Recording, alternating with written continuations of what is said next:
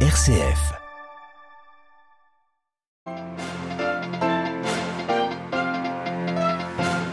Se rappeler de l'appel du Christ et se confier à Marie, c'est l'appel du pape auprès de 300 prêtres et évêques siciliens reçus ce matin au palais apostolique. Devant eux, le Saint-Père a dressé un tableau sévère de l'île italienne. Le divorce est consommé entre l'Algérie et l'Espagne. Hier, Alger a annoncé la suspension du traité d'amitié liant les deux pays, en cause l'alignement espagnol sur la position du Maroc concernant le Sahara occidental. Au Moyen-Orient, la Syrie redoute un été caniculaire, une sécheresse déjà présente qui menace aussi la sécurité alimentaire nous le verrons. Les contours de la présidentielle 2023 au Nigeria se précisent. Dans le pays aux 200 millions d'habitants, l'ex-gouverneur de Lagos vient d'être adoubé hier, futur candidat du parti au pouvoir.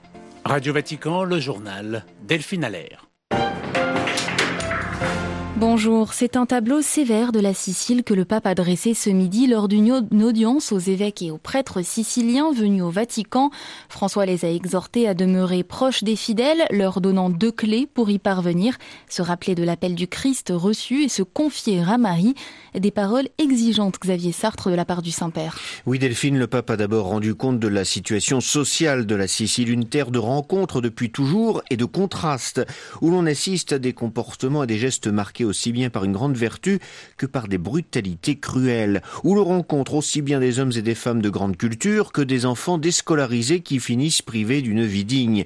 Et ce cadre-là ne cesse de se détériorer, regrette François, pour preuve le dépeuplement de l'île, la faible confiance dans les institutions publiques, le tout malgré les efforts de personnes valides et honnêtes.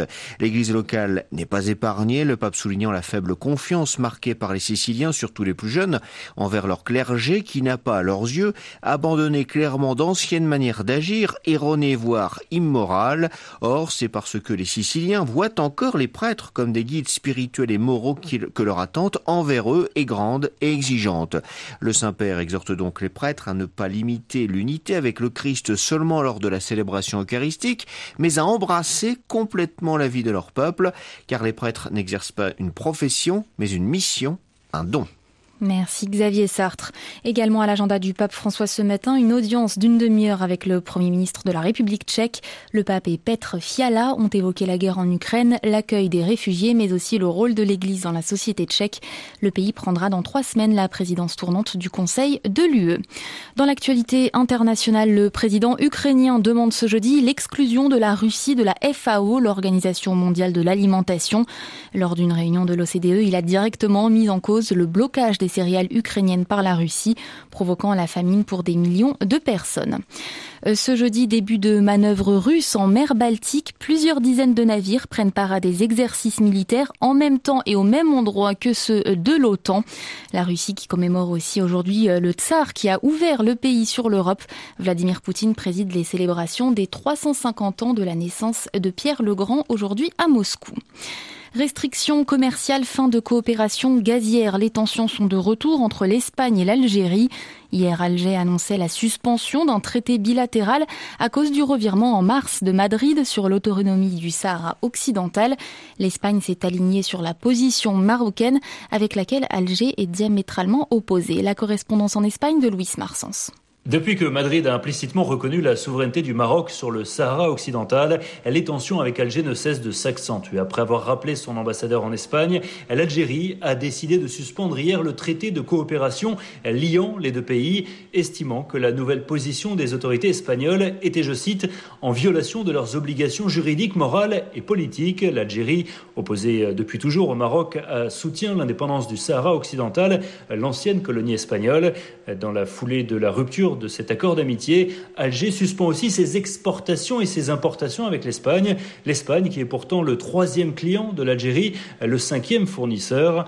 Madrid qui dit regretter cette décision unilatérale et étudie la possibilité de dénoncer la décision algérienne devant l'Union européenne.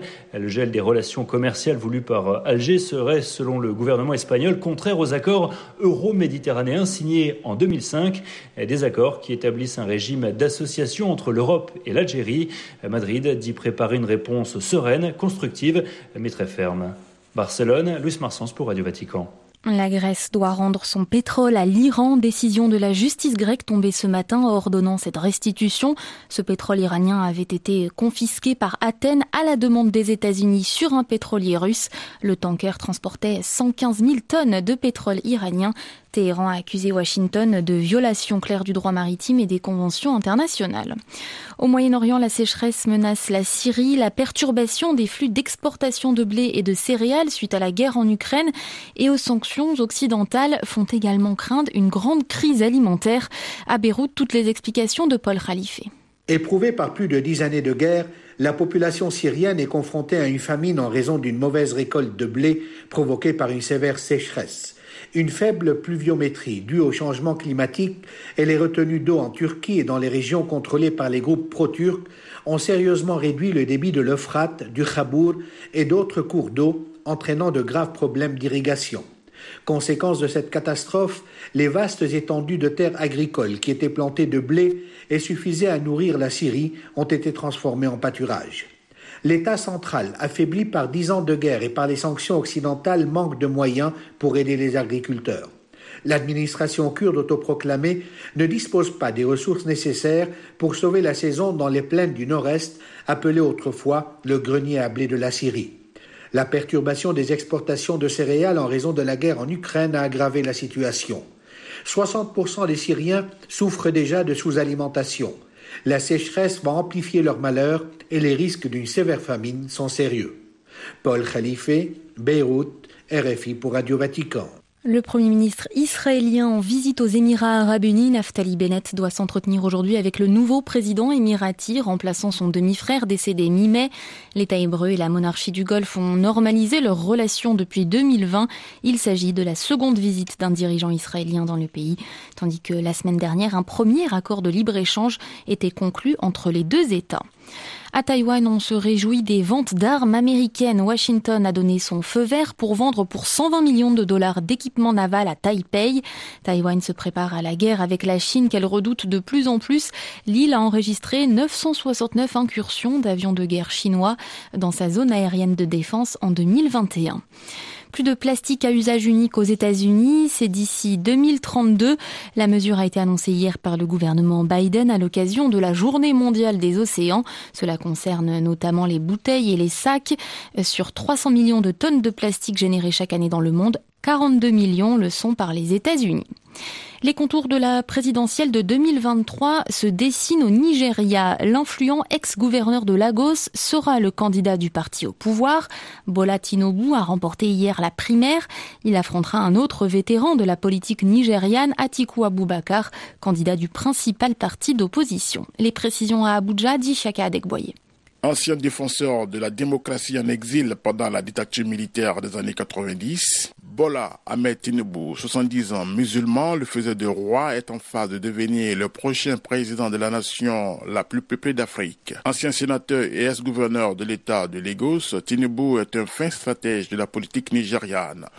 En face, il affrontera un adversaire de taille, l'ancien vice-président Atiku Abubakar, candidat du principal parti d'opposition, le PDP. Atiku Abubakar, 75 ans musulman, est à sa sixième tentative d'occuper le palais présidentiel. Mais l'accord tacite selon lequel la présidence doit être alternée entre le nord musulman et le sud chrétien jouira en faveur du sud de Bola Ahmed puisque le nord est en phase d'achever son tour avec le président sortant musulman Mamadou Bouhari. Les mots qui mènent le Nigeria sont multiples, de l'insécurité à la corruption passant par le déclin de l'économie nigériane. Le nouveau président aura du fil à retordre. Deboye Abuja pour Radio Vatican. Et dans le nord-est du Nigeria, on apprend qu'au moins 23 personnes ont été tuées mardi par des djihadistes présumés. Déclaration ce matin de milices locales. Ces militants soupçonnés d'appartenir au groupe État islamique en Afrique de l'Ouest ont enlevé les victimes parmi un groupe d'une cinquantaine de ferrailleurs à une vingtaine de kilomètres de la frontière tchadienne. Le Nigeria où le bilan de l'attaque perpétrée dans une église du sud-ouest dimanche de la Pentecôte est monté ce jeudi à 40 morts.